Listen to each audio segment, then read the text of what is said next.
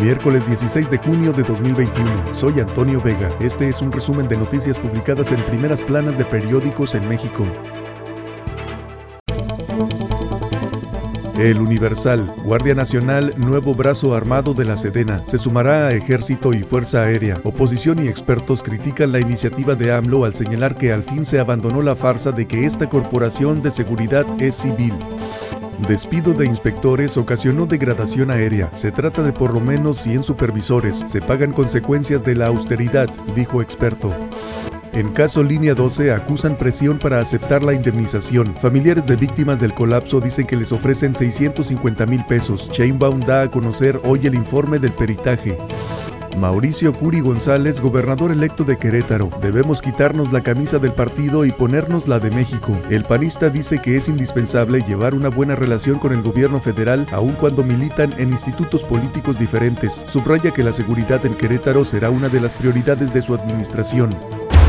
Reforma, otro decretazo, a comprar sin licitar, hacen cambio en Fast Track, arman reforma a ley de adquisiciones para agilizar la adjudicación directa, sobre todo las del sector salud. Quiere Alfaro frenar a la 4T. El gobernador Enrique Alfaro se pronunció por la creación de un nuevo bloque de gobernadores que estén dispuestos a servir de contrapeso al poder presidencial.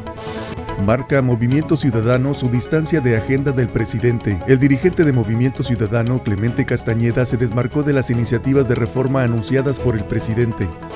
Comparten empresa fachada la estafa verde y estafa maestra. La estafa verde del gobierno de Manuel Velasco Coelho y la estafa maestra del sexenio de Enrique Peña Nieto están vinculadas. El Sol de México. Es ridículo que nos llamen oportunistas. Arturo Escobar, líder de la bancada del Verde, dice que seguirán apoyando a Morena, pero hay temas intocables como el INE y Banco de México.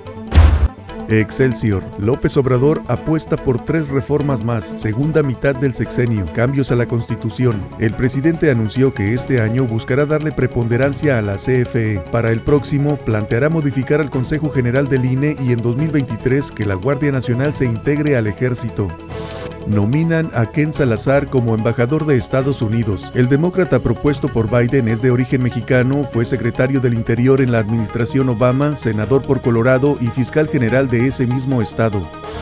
Narcos obligan a los jóvenes a ser halcones, tierra caliente michoacana. Los jóvenes viven en riesgo de que grupos criminales los obliguen a realizar actividades ilegales a cambio de un pago mínimo. La razón, partidos fugaces no lograron registro y costaron al erario 564.6 millones, solo tuvieron 8 meses de vida. El PES, Fuerza por México y redes sociales progresistas de reciente creación recibieron cada uno 161.9 millones de pesos, ninguno logró 3% de votación. Gasto es similar a lo destinado a rehabilitar escuelas tras pandemia. En 24 años, 19 se han esfumado y costaron 7 mil millones de pesos.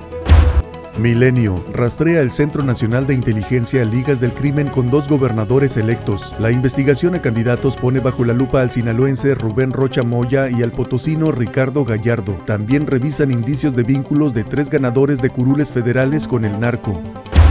24 horas. Muerte por COVID supera las 348 mil. Cifra de Secretaría de Gobernación rebasa la de salud en más de 121 mil. El Registro Nacional de Población registró un exceso de mortalidad de 488 mil 109 personas de enero de 2020 a mayo de 2021, el 71.4% por causa del SARS-CoV-2. Eje central. Desabasto dispara mercado negro de medicamentos. 8 millones de mexicanos recurren al comercio ilegal para conseguir los fármacos que el sistema de salud no provee.